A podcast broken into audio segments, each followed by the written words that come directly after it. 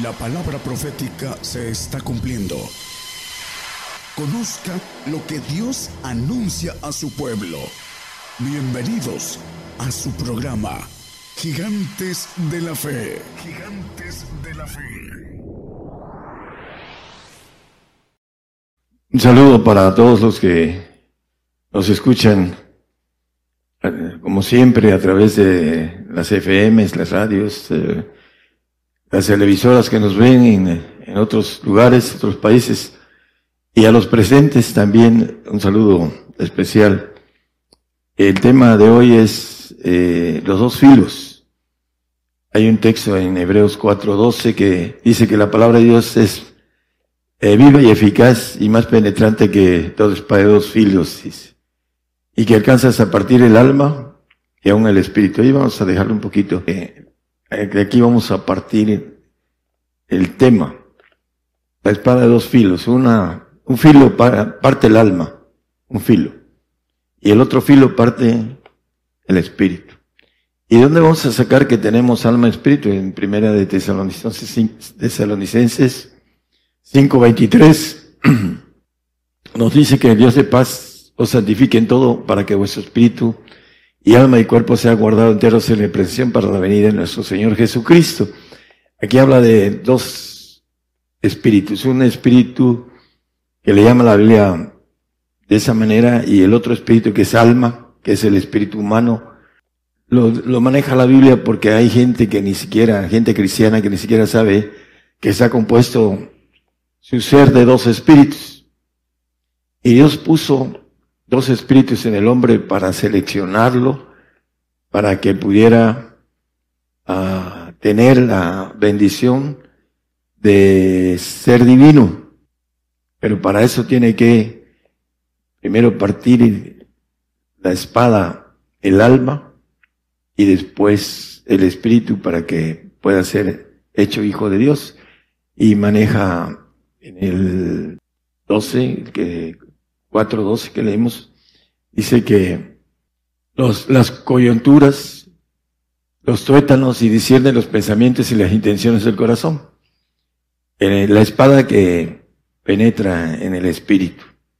La importancia de entender algo importante, lo vamos a ver a la luz de la palabra con relación a, a todo lo que se tiene que manejar con la espada y la palabra, porque la palabra es la espada de dos filos. Dice, hay gente que ni siquiera le parte el alma. Son los creyentes naturales en la carne que no alcanzan a la, la, espada a partir el alma.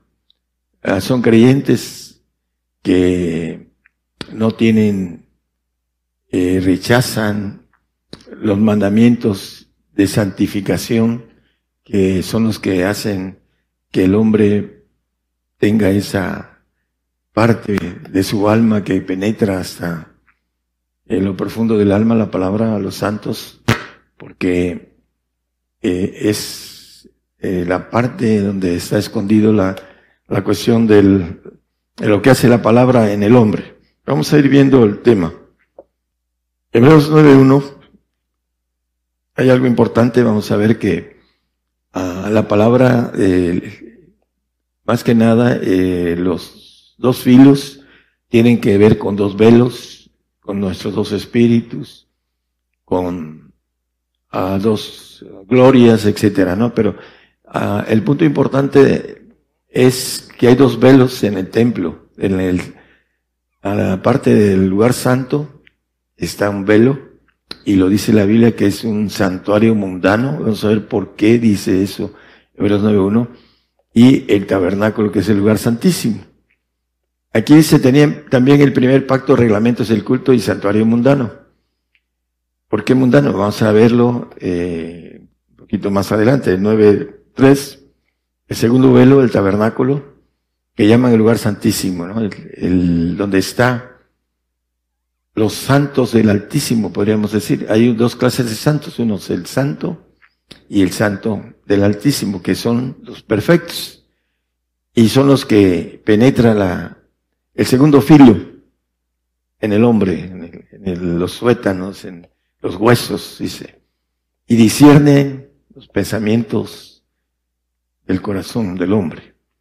Por eso muchos no disciernen sus pensamientos, porque todavía no les penetra la espada en el espíritu y algunos ni siquiera en el alma. Santuario mundano.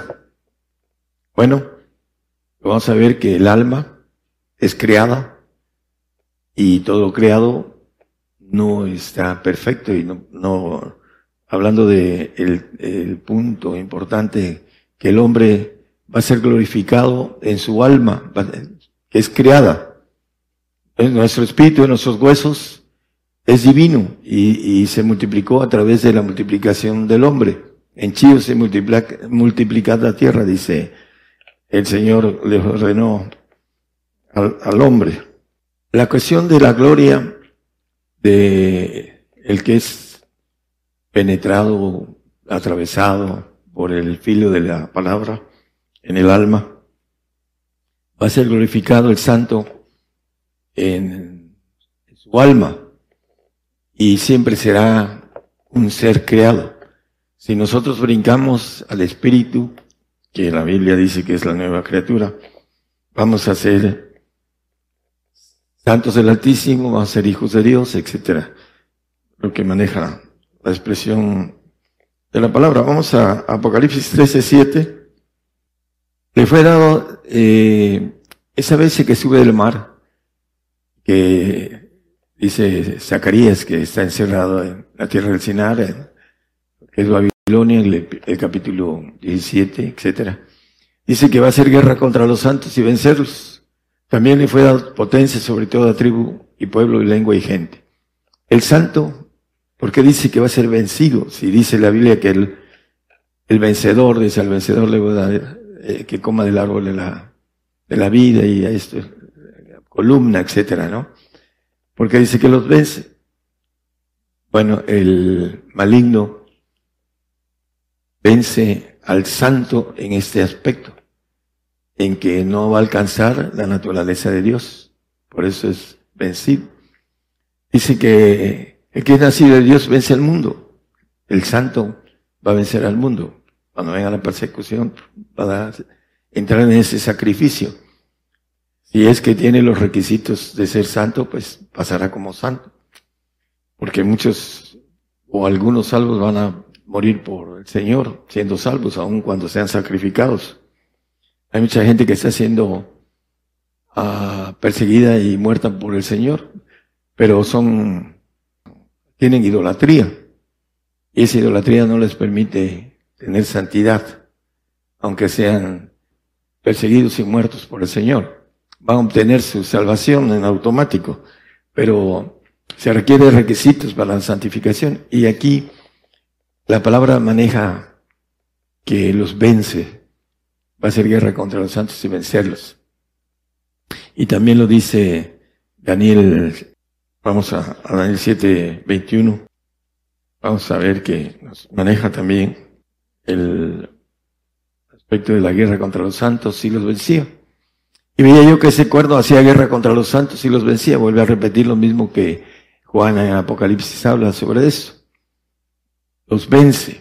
¿Por qué? Porque no alcanzan, y si no guardan los mandamientos del Padre, uh, el manejo que nos deja, o nos dice la Biblia en el 22, 14 de Apocalipsis. Bienaventurados los que guardan los mandamientos para que su potencia sea en el árbol de la vida. El árbol genealógico divino. Son los que guardan sus mandamientos la potencia divina. Van a tener esa potencia divina los que son penetrados por el filo de ese, esa palabra doble que dice que, bueno, que tiene una santidad y una perfección que le llama santos del Altísimo. Ahí lo maneja en el 22, 7, 22. Daniel, perdón.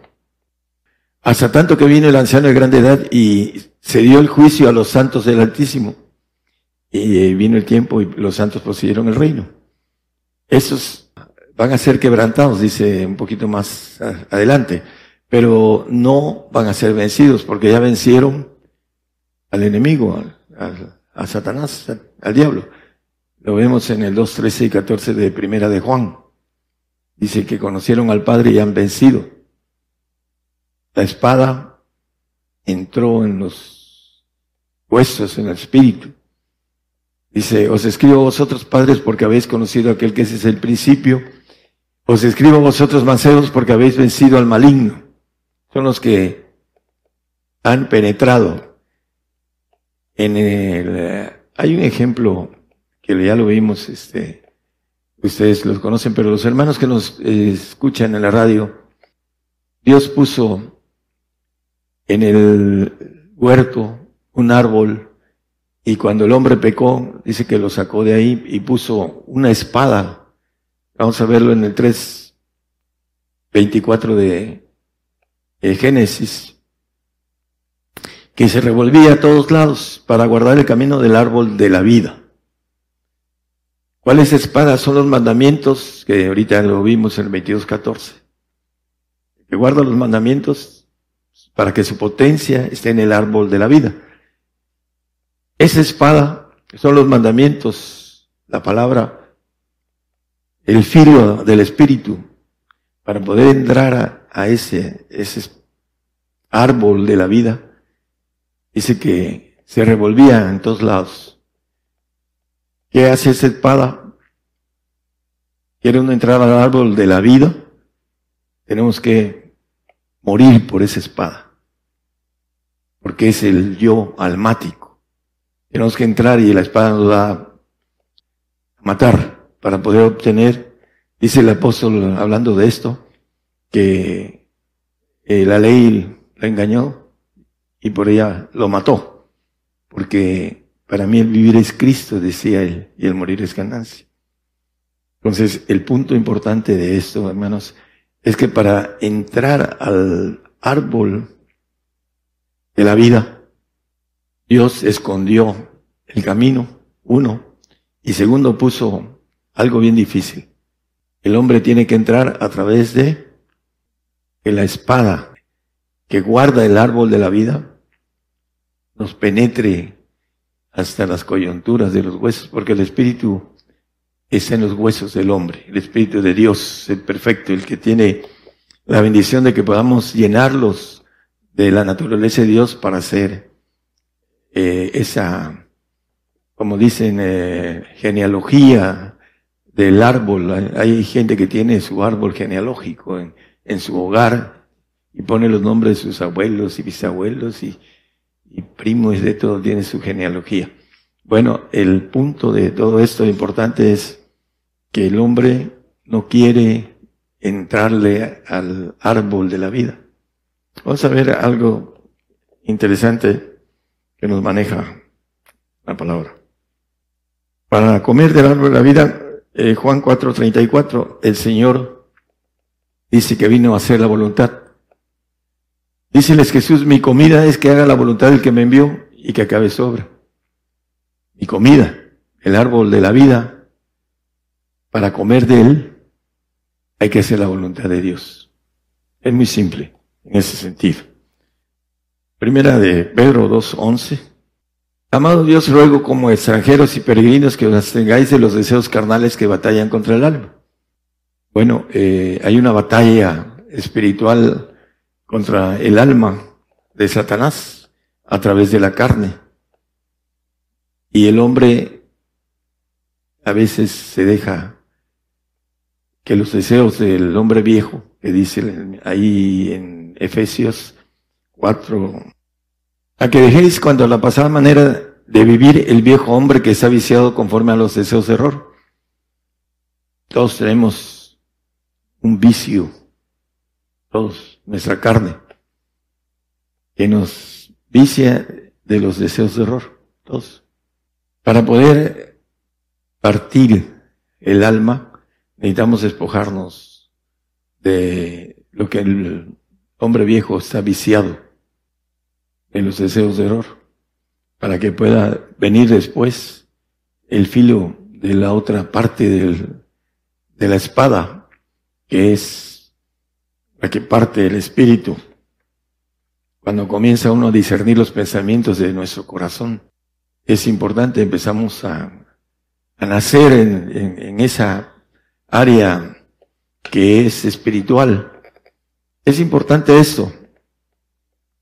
El hombre animal no percibe lo espiritual, porque se ha de examinar espiritualmente. Mientras el hombre no alcance la cuestión de no solo nacer en el espíritu, porque el diablo dice que se presenta delante de la mujer en el 12, 4 de Apocalipsis 5, se para delante de la mujer para devorar a su hijo, varón, cuando hubiese nacido.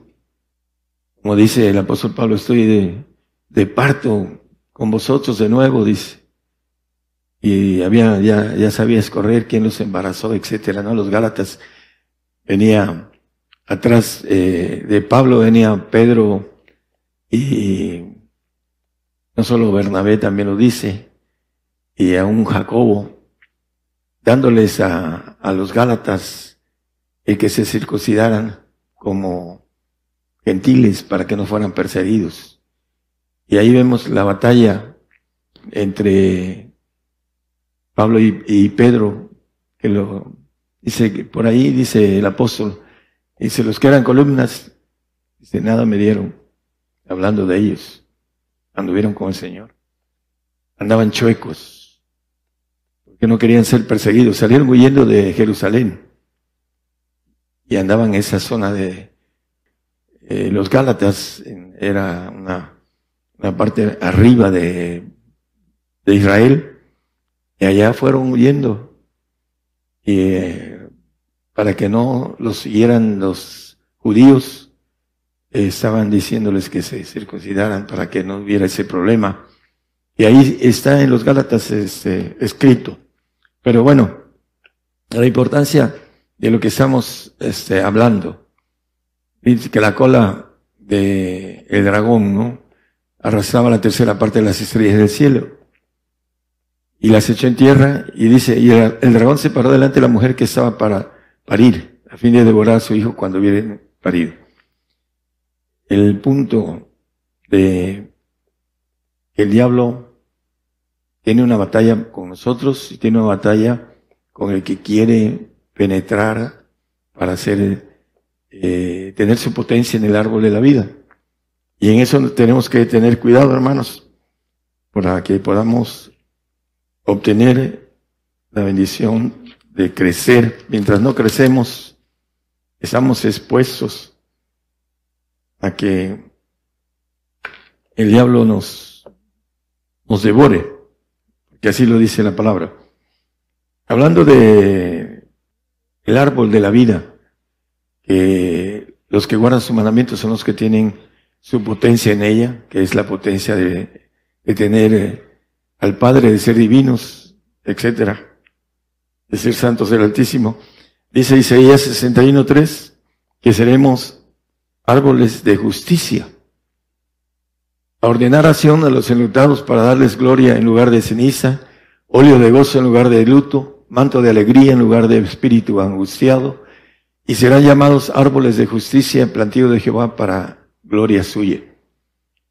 Desde aquí en la tierra vamos a empezar a trabajar como árboles de justicia de una manera figurativa.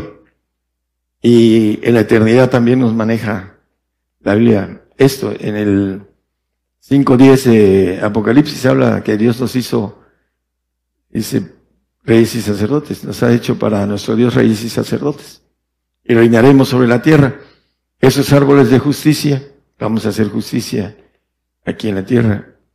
Y también vamos a tener varias autoridades que de manera figurativa nos dice Apocalipsis 22, 2. En medio de la plaza de ella y de la una y de la otra parte del río, hablando del trono que dice en el uno, estaba el árbol de la vida, que lleva doce frutos, dando cada mes su fruto, y las hojas del árbol eran para la sanidad de las naciones. Esa potencia que alcance el hombre que sea partido por el filo de doble filo, primero su alma y después su espíritu, va a tener la oportunidad de salir a dar sanidad a las naciones. El 21-24 dice que estos reyes de la tierra, los que el Señor va a poner, no los que están ahorita, y las naciones que hubieran sido salvas andarán en la lumbre de ella, y los reyes de la tierra traerán su gloria y honor a ella. Vamos a llevar la sanidad a las naciones en los cielos. Eh, también nos maneja la importancia de el Apocalipsis 2.7 nos dice 2.7, por favor. El que tiene oído, oiga lo que el Espíritu dice a las iglesias. El que venciere daré a comer del árbol de la vida, eh, al cual está en medio del paraíso de Dios. Bueno, hay tres paraísos, se podríamos decir. El paraíso que es el tercer cielo, es un paraíso. El segundo cielo, hay un paraíso que espera a los salvos. Y la tierra que es un paraíso también, porque hay tres Jerusalenes. Es importante a veces entender lo que maneja la palabra. Pero aquí dice, daré de comer, daré de comer del árbol de la vida. Y esos que van a ser árboles de justicia que van a ser, van a estar incrustados en el árbol genealógico de Dios y que van a ser hijos de Dios, que van a tener la potestad de dar vida en el universo, por supuesto que también de dar muerte, pero estamos hablando de la bendición de dar vida. Dice, una cosa es daré a comer y otra cosa es dar o estar. El que está en el árbol de la vida es aquel que tiene la potencia de Dios, en otras palabras. Es diferente el perfecto, el que va a estar en, el, en la genealogía de, de ese árbol, en la naturaleza de Dios. Ah, la diferencia es que tendrá su potencia, va a estar ahí en el árbol.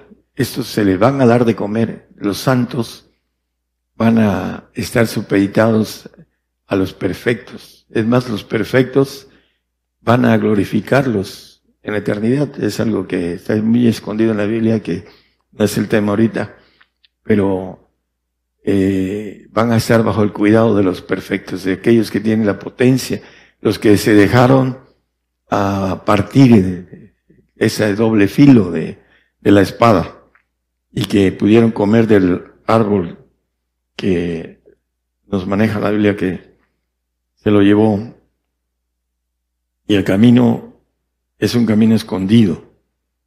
En el 22.15 de ahí mismo, después del 14 que leímos, hay una lista y los que no van a estar en el árbol, no quiere decir que eh, algunos de ahí van a ser, van a estar en el reino.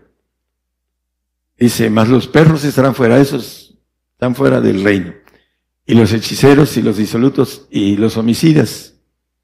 Aquí habla de homicidas, eh, idólatras y cualquiera que ama y hace mentira. El santo tiene varias cosas aquí. Primero, en 1 Juan 3:15, dice que aquel que aborrece a su hermano es homicida. El santo aborrece al perfecto. Así como normalmente la vida real, normal de mundana de aquí, el que es adoptado aborrece al legítimo. Normalmente esa es la, ah, ah, podrá haber alguna excepción, pero la regla es esa y la regla también aquí ah, maneja que el que aborrece, que ama menos en comparación de, que ama menos al hermano, es homicida. Homicida. Y no tiene vida eterna permaneciente en sí, la va a tener a través de los que están en, en su potencia en el árbol de la vida. Eso es importante que a veces algunos eh, hermanos no entienden y es eh, algo que así va a ser en la eternidad, porque la palabra de Dios es perfecta y se cumple al pie de la letra. Vamos a, a tener autoridad sobre los que no tienen vida eterna permaneciente, van a, a comer del árbol de la vida, que son los que vamos a estar incrustados ahí. Vamos a darles el visto bueno cuando termine su a lo propuesto por Dios, una vida eterna para el santo. Después de esa, van a tener que ser aprobados para pasar a la otra, los santos, porque no tienen vida permaneciente en sí mismos. Le van a dar de comer del árbol de la vida. Yo le daré del árbol de la vida, dice el texto que leímos en el 2.7 de Apocalipsis. El hombre santo aborrece al perfecto. Lo envidia, porque no va a salir del reino. Su alma lo sabe, nada más que no es razonable. A través del conocimiento es importante que podamos tomar decisiones. Ya estamos muy cerca de que ya cuando la tomemos ya nos sirvan esas decisiones para obtener estar en el árbol de la vida. El santo no va a tener la oportunidad de estar ahí. Idólatras eh, aman más a los suyos también que a Dios, por eso no alcanzan a amar a Dios y al perfecto, porque no están en el pacto de perfección. Dice Juan que el, Juan de, que es perfecto, dice que es engendrado, y el engendrado ama al nacido. Y el nacido no ama al engendrado, porque es una ley, una ley de aborrecimiento. Ese es el punto de que la espada partió el alma, pero no partió el espíritu, por el que no se dejó. Porque para partir el espíritu se necesita ah, tener la valentía de meterse en esa espada que nos va a partir el espíritu, matar el alma. El yo almático es el, el más difícil de hacer un lado, el yo almático. A la soberbia está en nosotros a través del ADN de la rebeldía de Satanás. Y traemos esa soberbia de Satanás, de que se quiso ser igual al Altísimo. Y la humillación es la diferencia que Dios pide, que nos humillemos. Humillarse es obedecer Dice que se humilló y fue obediente hasta la muerte y muerte de cruz. Por eso dice, aprended de mí que soy humilde y manso, dice el Señor. Esa es la, parte importante que dice que al soberbio lo mira de lejos y al humilde le da gracia. Para que tengamos gracia y podamos avanzar en todas esas cosas que están escondidas, necesitamos humillarnos delante del Señor. Hay mucha gente pobre que es muy soberbia. Es increíble, ¿no? Pero ah, muy soberbia. Y hay que empobrecerse en el espíritu, dice, en el alma, para poder tener gracia. Eso es lo que nos maneja que tengamos. Bueno, aquí nos habla también Efesios, que ya lo hemos visto, en el 4, 18, 22, acerca de que estamos hablando de la batalla, la ignorancia nos trae que no podamos entender el camino de el árbol de la vida, que Dios le puso una espada para que no pudiéramos accesar, pero es una espada que es la palabra y los mandamientos. El mandamiento del Padre es esa espada, con claridad. La otra espada es el mandamiento del Hijo. El otro filo, por decirlo así, tiene dos filos. Uno es el mandamiento del Hijo y otro es el mandamiento del Padre. Teniendo el entendimiento entenebrecido, ajenos de la vida de Dios por la ignorancia que en ellos hay, por la dureza de su corazón.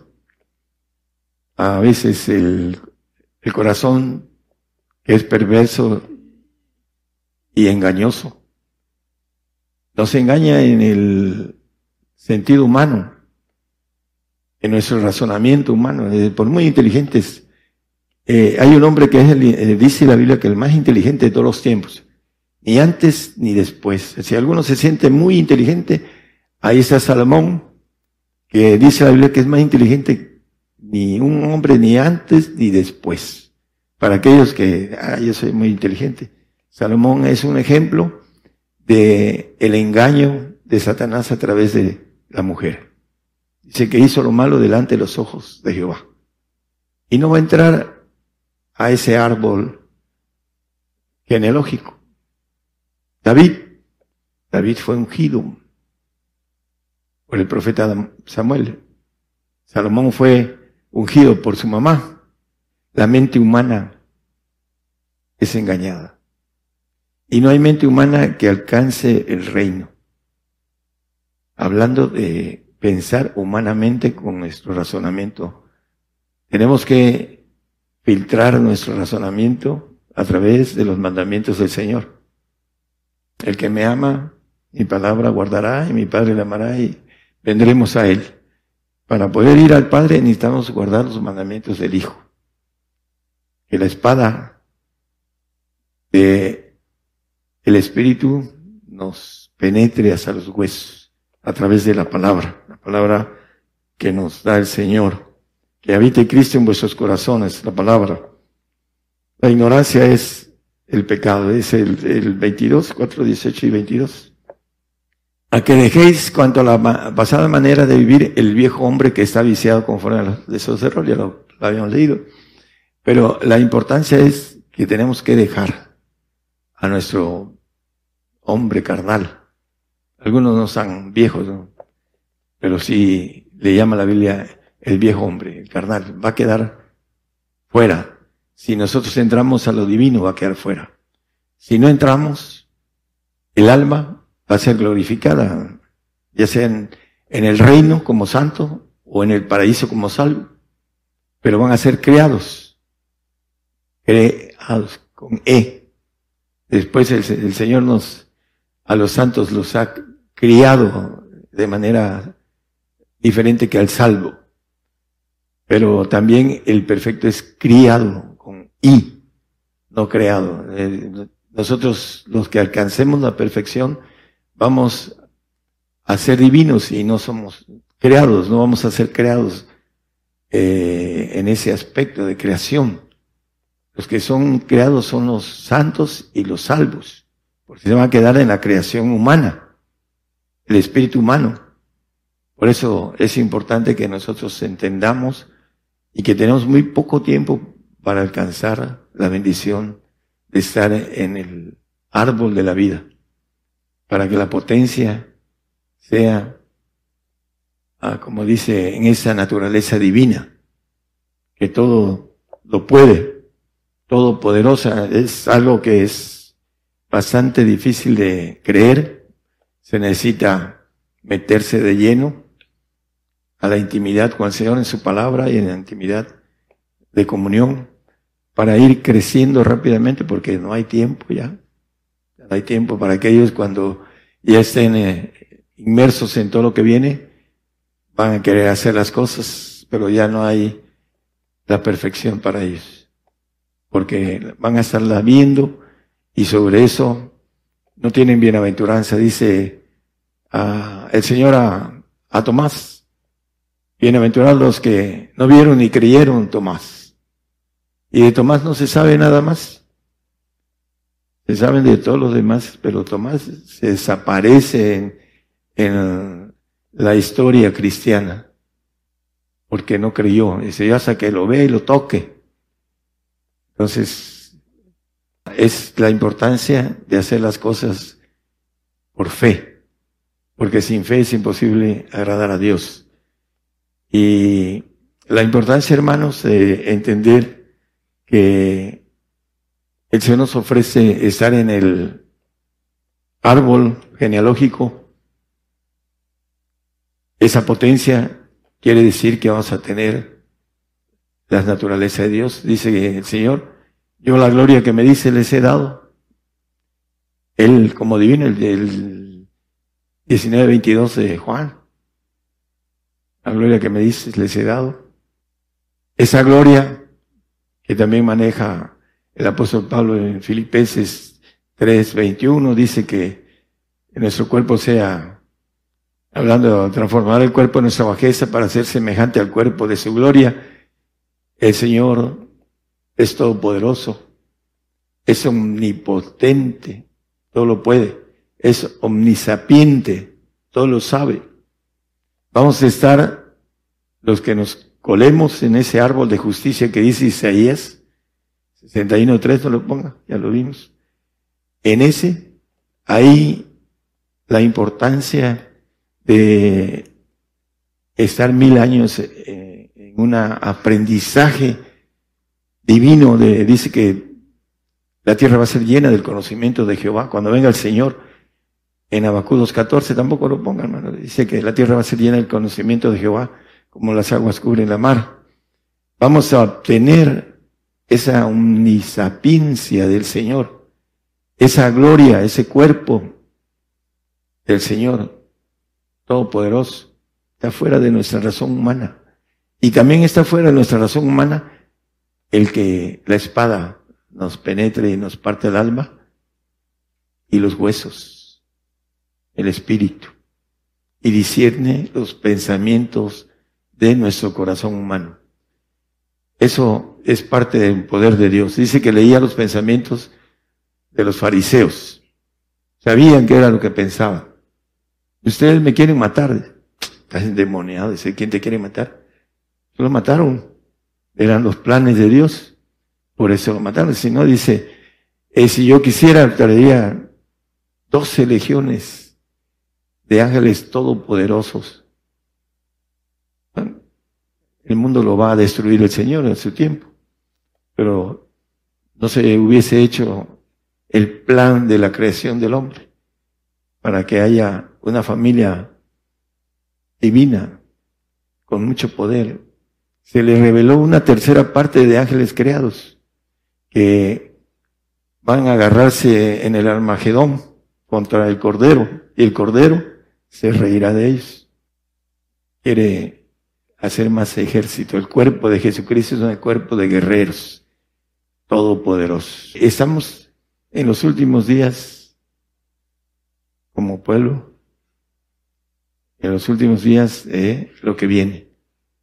Dice la palabra que el que tiene el Espíritu del Padre dice que le dirá las cosas que han de venir y las cosas que han de oír.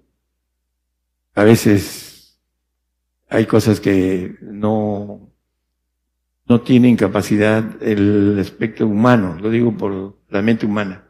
No se tiene capacidad de entender que podamos tener una persona dentro de nosotros, dentro de nuestro espíritu, que nos dice las cosas.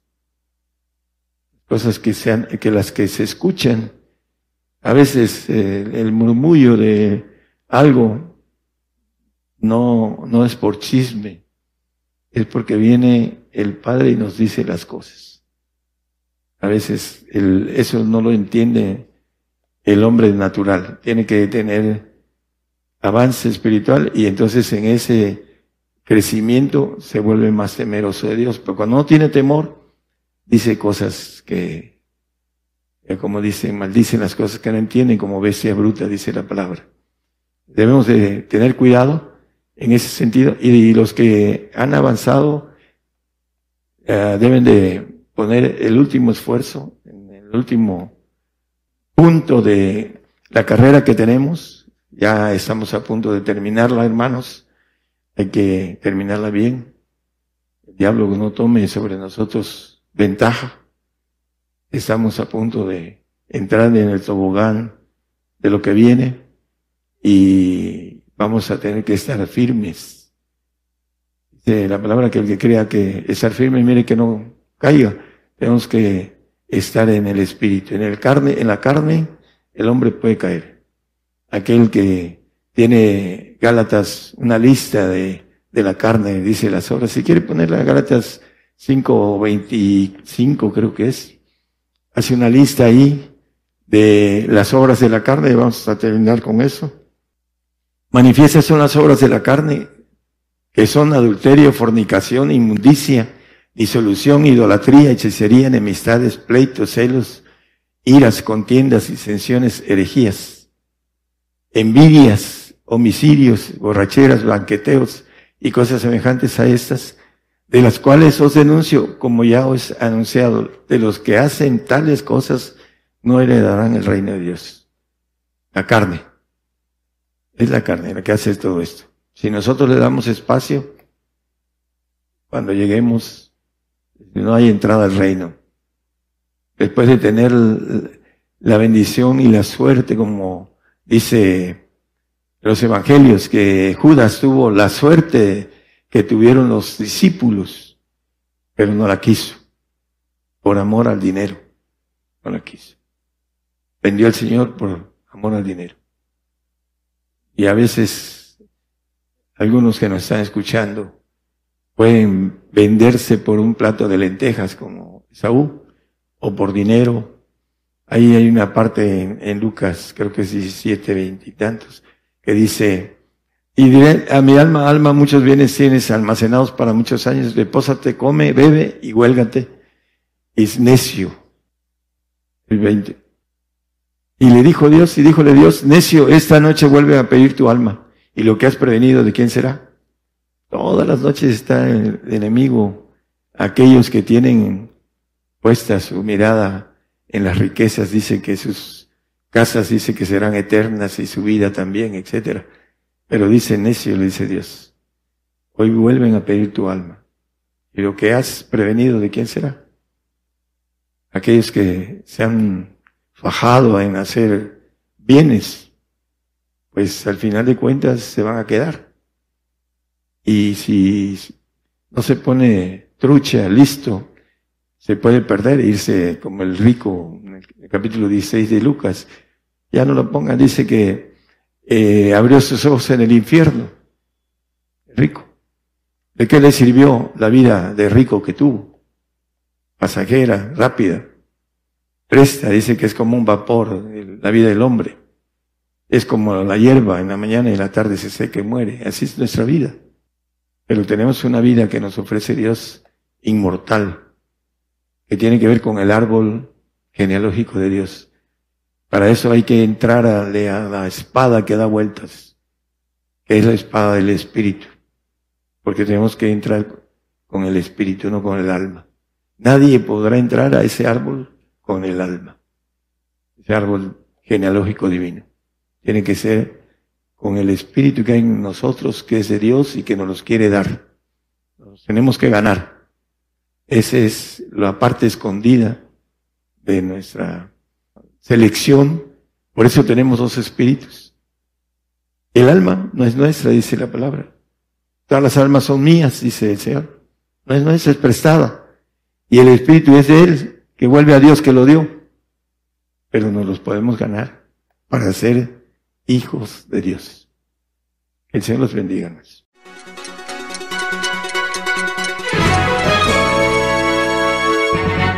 Escuche la palabra de Dios a través de un estudio que le ayudará a conocer más de los planes de Dios para el hombre. Todos los domingos 10 de la mañana y los miércoles 8 de la noche, hora de México, hora del centro. Aquí por Radio Gigantes de la Fe. Gigantes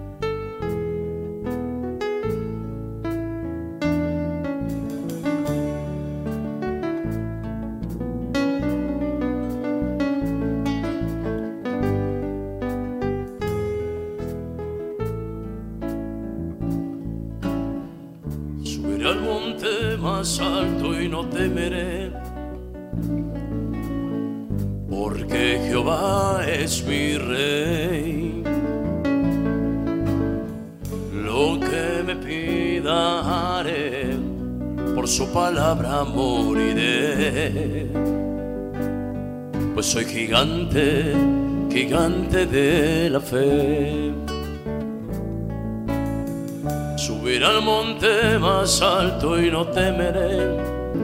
Gritaré a las naciones que Jehová es mi rey. Lo que me pida haré por su palabra moriré. Soy un gigante, gigante de la fe. Gigante, gigante de la fe. Jehová es mi rey. Como el profeta Daniel, yo guerrearé. Soy gigante, gigante de la fe. Gigante,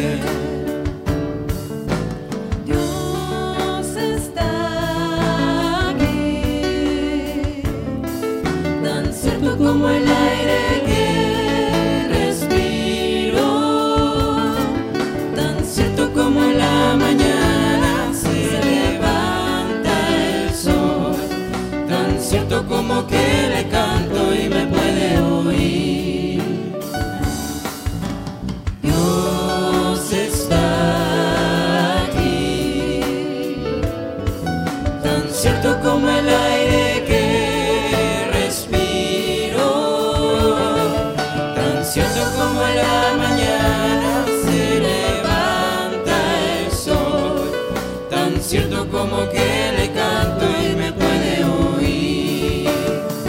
Lo puedes notar a tu lado en este mismo instante. Lo puedes llevar muy dentro de tu corazón. Lo puedes sentir en ese problema que tienes. Jesús está aquí. Si tú quieres, le puedes seguir.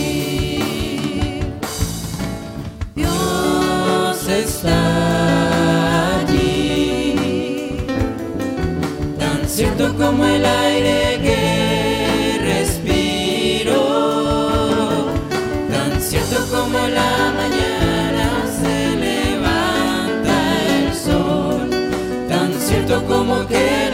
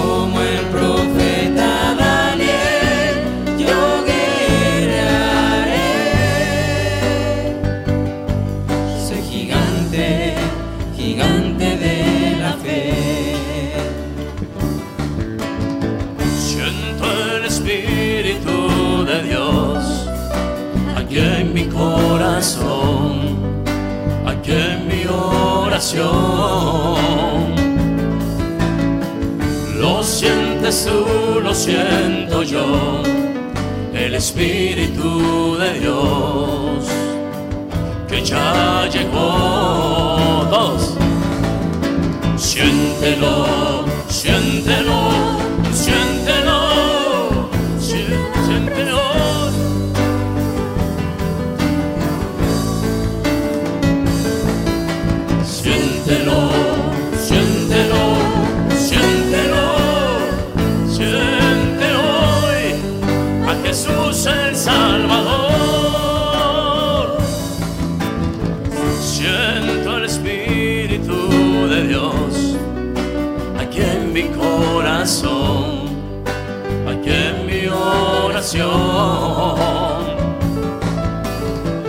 Lo sientes tú, lo siento yo.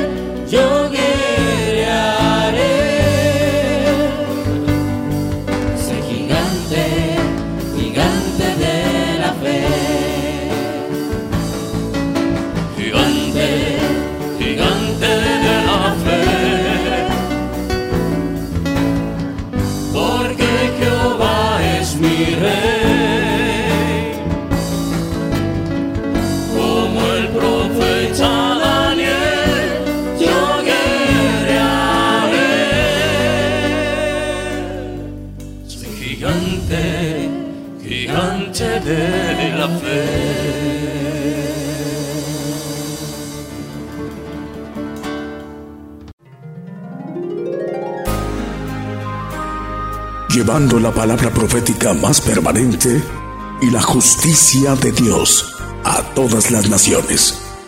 Gigantes de la Fe.